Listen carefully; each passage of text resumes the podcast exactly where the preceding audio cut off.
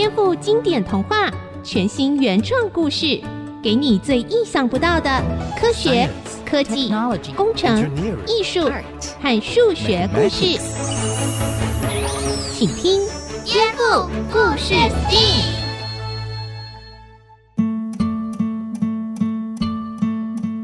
欢迎收听《颠覆故事 STEAM》，我是小青姐姐。你看过竹子吗？细细瘦瘦的竹子非常的有韧性，不会轻易被风吹垮。那一节节中空的造型，让人充满了想象，给了许多的艺术家和建筑师创作的灵感哦。在日本有个很有名的故事《竹取公主》，故事里说到有一对老夫妻从中空的竹子之中收养了一个可爱美丽的小女孩哦。今天我们就来听竹取公主的故事。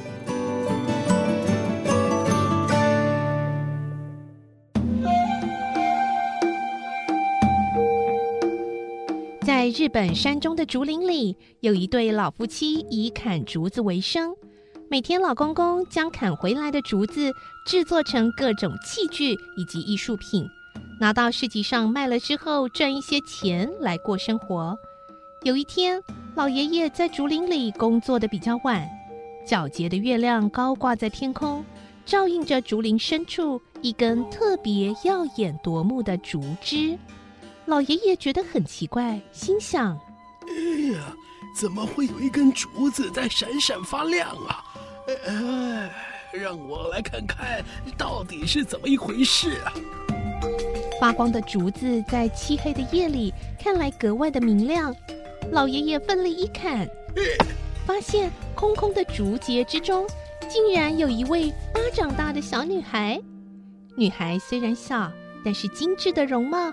仿佛精雕细琢的娃娃，老爷爷非常的惊讶，但想到自己和妻子多年来没有孩子，或许这是老天爷赏赐给他们的孩子吧。于是开开心心的带小女娃回家。老头啊，这孩子对我们笑得真甜。是啊，哎，是不是该给他取个名字啊？啊，既然是竹子里取出来的，哎，叫做竹取可好啊？哎呀，在月光照映下，这个美丽的孩子在夜里闪闪生辉，哎，就叫它辉夜姬，好吧？哎呀，这个意思啊，就是为夜晚带来了光辉的女孩啊。自从收养了辉夜姬之后，老夫妇就像是天天走好运。每次上山砍竹，总会在空心的竹节中发现各式各样的珠宝。时间一天天的过去，老夫妇凭着变卖那些珠宝，渐渐的变成了富有的人家，让辉夜姬过着像公主般的生活。大家也叫她竹取公主。说也奇怪。虽然一开始发现时只有两个巴掌大，可是辉夜姬长得很快，过了三个月就长大成人，如同少女了。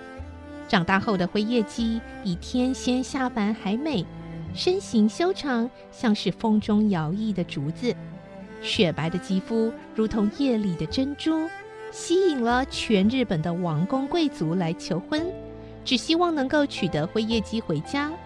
但是这样的状况却让辉夜姬十分苦恼。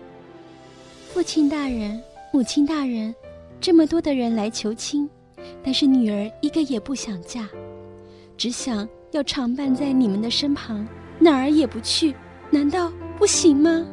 傻孩子啊，我们啊都老了，呃，以后啊还是要有人陪伴你、照顾你。呃，所以呀，你还是睁大眼睛看看，看哪个对象你比较喜欢。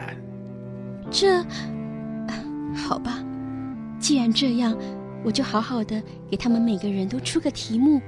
如果真心待我的人，想必会努力去达成我的要求；如果他们都做不到，那我也就不必嫁给任何人了。追求辉夜姬的人很多，但是因为辉夜姬总是不理不睬，许多人只好打退堂鼓。最后剩下几个特别有能力的王公贵族继续追求。没想到辉夜姬提出来想要的求婚礼物，竟然是遍寻人间也找不到的东西。其中一个追求者是十座皇子。咦咦，这辉夜姬吵着说要什么印度天竺的石钵？哎呦喂呀！我堂堂一个皇子，找了三年也找不到这个玩意儿啊！好吧，我就去捡一只假的石波来缓冲一下。十座皇子，你答应我的礼物，天竺的石钵呢？我美丽的灰夜姬公主，你看看，这个啊，就是我在天竺待了三年求来的石钵啊。让我仔细看看。嗯，这个石钵一点光彩也没有，肯定不是从天竺来的。你恐怕是随便拿了个钵来欺瞒我吧？这亲事不用谈了。那你这么容易就被识破了吗？哎呦喂呀！还有一个追求者是车迟皇子。美丽的辉夜姬啊！你说要蓬莱仙岛的玉树枝，你看看，哦，就在我的手上呢。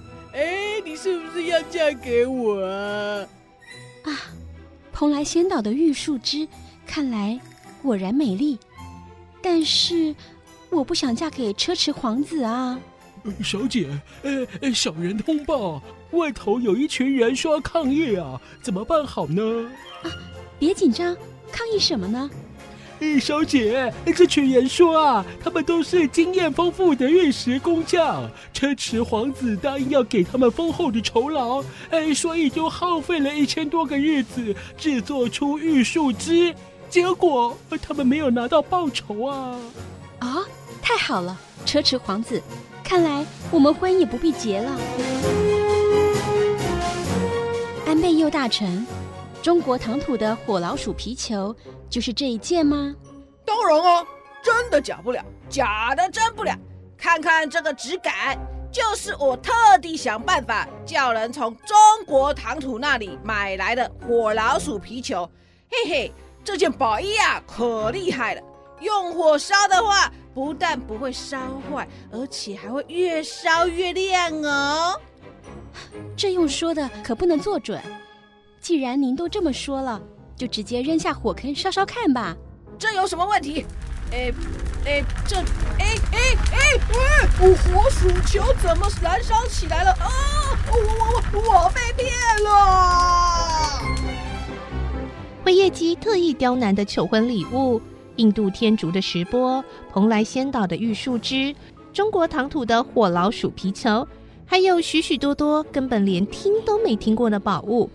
没有任何人能够成功的带到辉夜姬的面前，公主的追求者一一被拒绝，公主也乐得轻松自在，一点也没有结婚的打算。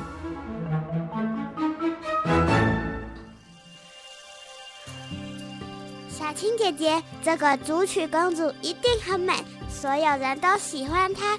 如果活在现代，绝对是个当红大明星。小田说的很有可能哦。故事里面的灰夜姬呀，那绝美的容貌，只要瞄过一眼就难以忘记。如果她当现在的明星，应该很快就会红了。我觉得日本人、中国人好像都很喜欢竹子耶。我记得我看到很多传统的水墨画中都有画到竹子，竹子根本可以说是艺术界的植物明星嘛。你这个形容真有趣。不过呢，竹子可以做竹简、毛笔、书桌椅、书柜，甚至打造书房，好像真的跟艺术和文学非常亲近呢。对啊，竹子还能做筷子，竹筒用来装饭，竹笋可以煎、煮、炒、炸或煮汤，对我们的饮食生活也非常重要。哎，竹笋。我听到竹笋了，是我最爱的食物哎！哎，哎，你们今天讨论什么故事啊？有的吃吗？蒸汽哥哥，我觉得你听到关键字就会出现呢。每次有食物有吃的就看到你了。我们今天讲的是竹取公主的故事，讲到辉夜姬用妙计拒绝了所有来求亲的对象，她打算一辈子不结婚呢。哎，这样啊，嗯，那我就突然想到了哦，可以讲一个颠覆版的竹取公主故事。不如我们一边煮竹笋汤，一边来听故事吧。嗯，好耶！那我也来帮忙。好，那我们就先休息一下，待会再回到颠覆故事 STEAM。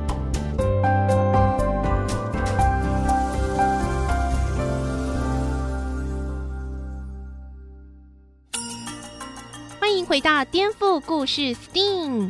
上一段的节目中，我们说到了竹取公主难倒了所有的追求者。过了几天清静的日子，没想到呢，在蒸汽哥哥的颠覆版故事，竟然又出现了一个追求者哦。这美丽的辉夜姬啊，将之前求婚的王公贵族通通打发走之后，没想到出现了一个神秘的追求者。竹取公主给他的挑战呢，是要盖出一座通天巨塔。这个巨塔啊，必须像竹子那样中空，有许多节，还可以在这个塔上远望美景。而且还有一个条件哦，要比当时的日本所有的高塔还要高许多倍。这个听起来还蛮难的。想不到啊，神秘人听了辉夜姬的要求以后，一点都不害怕，反而轻松的笑了起来。他说：“哎，就这样而已吗？”美丽的竹取公主，只要您愿意跟我去个地方，我马上可以让您看到你想看的东西。真的？你要带我去什么地方？我会带您穿越时空，到二零二零年的台北，那里有一座高耸的竹子造型建筑，非常值得一看哦。二零二零年，听不太懂，啊，不过我就跟你去走一趟吧。就这样。神秘人带着辉夜姬啊，来到了二零二零年的台北。那座高耸的一零一大楼，不但是台北市的地标，更是全台湾最高的建筑物。这个台北一零一呢，如果你看它的外观啊，它是采用竹子一节一节的意象啊，有点像竹子啊。从地平面呢向上拔高五百零八公尺，哇，这真是超高的啊！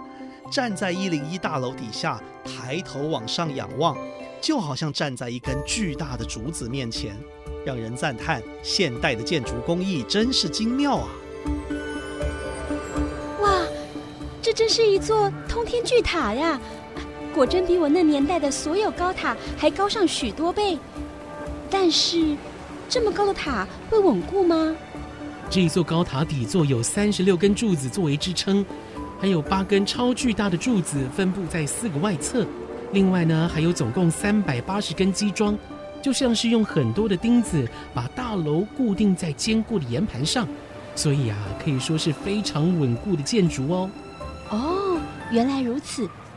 这个建筑物一节一节的外观是仿造竹子的竹节吗？没有错，台北一零一以八层楼为一节，当中的立体钢构系统是有韧性的。让整栋建筑具有弹性，可以把中空的建筑结构跟所有柱子连在一起，就像是一根在风中屹立不倒的竹子。这美丽的辉夜姬啊，穿着安平时代的日本和服，她惊人的美貌在台北一零一的街头引起了人们的注目。四周的人潮慢慢聚集过来，以为辉夜姬是超美的日本女明星来拍古装剧啊。于是，所有人都拼命拍照、打卡、上传，想知道这位超美丽的女明星到底是谁。哇，你是谁人啊？你谁嘛？就嘛不会叫你水长哦，水当当，这一定是鬼啦！这一定是明星啦，好美哦！哦，我要追踪她的 IG，真的好美，我要当她的粉丝。拍照吗？朱曲公主啊，你的美丽引起了一番骚动呢。没什么啦，不过这塔这么高，我怎么爬上去呢？看来是无法登高望远了。我的心愿无法达成，这婚事也不用谈了吧？哎，不用担心，台北一零一安装了高速电梯，可以送我们上八十九楼的观景台。哎，风景非常漂亮哦。而且啊，这个电梯不但快速，还非常稳定。嘿，你看我这个五十元硬币，把它直立放在这个电梯的地板上，都不会倒哎！哇，这个金币好漂亮啊！你有很多这种金币吗？嗯，你好像很有钱哎。还好啦，五十元硬币嘛，要拿出几个来还是有的啦。上了观景台，辉夜姬的美丽再次引起了现场民众的骚动。许多人呐、啊，压根儿不知道这美丽的女子到底是谁，就一窝蜂的吵着要跟辉夜姬合照，跟他要签名。这手机、相机的快门声此起彼落，弄得像明星的见面会一样热闹滚滚啊！你好美啊，好美啊！是明星吗？漂亮啊！你们要干什么呀？真的好美哦！好美哦！那是什么光？怎么一直在闪啊？啊，合照、签名。没有毛笔要怎么签名呢？辉夜姬到了台北一零一，登高望远，欣赏绝美的风景。从天亮时候的白云朗朗，城市风光，到了天黑夜幕低垂的时候，万家灯火。哇哦，台北市的都会夜景啊，就好像在地上的一点一点的星光一样。看到了这样的景色，辉夜姬觉得这神秘人对她真的很用心。真的有在考虑要不要跟这个神秘人结婚哦？你完成了我的要求，只是我到现在还不知道你是谁。啊，这样我怎么能够决定要不要嫁给你呢？哎，竹曲公主，真是抱歉了。这一座台北一零一高塔并不是我所盖的，是建筑工程师还有无数工人的心血结晶，所以按照约定，我是没有资格迎娶你的。况且当初。我也只是好奇，想看看辉夜姬无与伦比的美貌，才会进行时光旅行到日本。所以啊，我已经心满意足了。你这个人，唉，竟然如此坦诚，让我十分佩服。不过，我还是想做点什么，感谢你带我到这个地方来。公主，不瞒您说，我是一位台湾原住民，我的故乡里有好多竹子，我们也会拿竹子来搭盖房子。你愿不愿意去看看我们原住民的竹造绿建筑呢？哦，当然愿意啊！于是辉夜姬跟着神秘人来到了台湾的山林间，熟悉的竹子的香气啊，让他想起了日本的养父母。其实竹子一直都在台湾原住民的生活中作为天然的建材。竹子建材的重量轻又强韧，它生长的速度又比树木快上许多。因此，它不只是传统的原住民建材，最近啊，也成为热门的环保建材之一哦。我们原住民的竹屋不像是木造建筑使用卡榫，而是用打结跟捆绑的方式来搭建。先用比较粗的竹柱搭出一个框架作为支撑。哇，我只是降生在竹节之中，你们却真正是住在竹屋里呢，真有趣。我们传统原住民族取之自然，用之于自然，在山上使用竹子盖房子是没有城市里面的房子来的那么坚固啦。但是啊，哎，房子虽然简单，自己还是住的最习惯，也是最符合山上的气候条件。哎，这个屋顶的形状也好特别哦。哦，这个啊是把竹子劈成两半，去掉竹节。先将半边竹子的开口朝上，整齐排列成为第一层，再用开口朝下的另外一半叠成第二层，这两层呢就可以相互扣紧，巧妙地让第一层开口向上的半边竹管变成了接雨水的沟槽，雨水就可以顺着竹管排出来，哎，防水的效果非常好哦。哇，真神奇哎！我回去也画给父亲大人瞧瞧。这个是我们的荣幸。刚才公主不是说要答谢我吗？如果可以的话，就帮我在这个竹子小屋上面刻个签名吧。那有什么问题？我就刻两句诗送给你吧。蓬门竹屋今年住，金殿玉楼不要居。竹取公主辉夜姬。这意思就是啊，像这样子简单的竹造小屋才适合常年居住。那些金碧辉煌的豪华房子，我还不想要住呢。好啊，好啊，好，好，好，好事。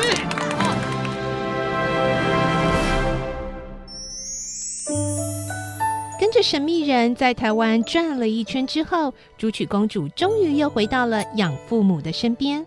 只是不久以后，在夜里，她却望着皎洁的明月，满脸忧愁的唉声叹气。呃，女儿啊，为什么你最近常常看着月亮叹气呢？父亲大人，不瞒您说，女儿原本来自月宫，在今年的八月十五，我家里的人就要来接我回去了。请恕女儿无法再陪伴你们了。哎，哎，你怎么可以抛下我们离开呢？抱歉了，父亲大人，那儿才是我真正的家啊。到了八月十五那天，月宫里的大队人马带着用羽毛制成的飞天羽衣，将辉夜姬给带回去了，留下了那个从竹子里出生的美丽辉夜姬传说。每当小朋友看到竹子的时候，这个故事就会一直一直的流传下去。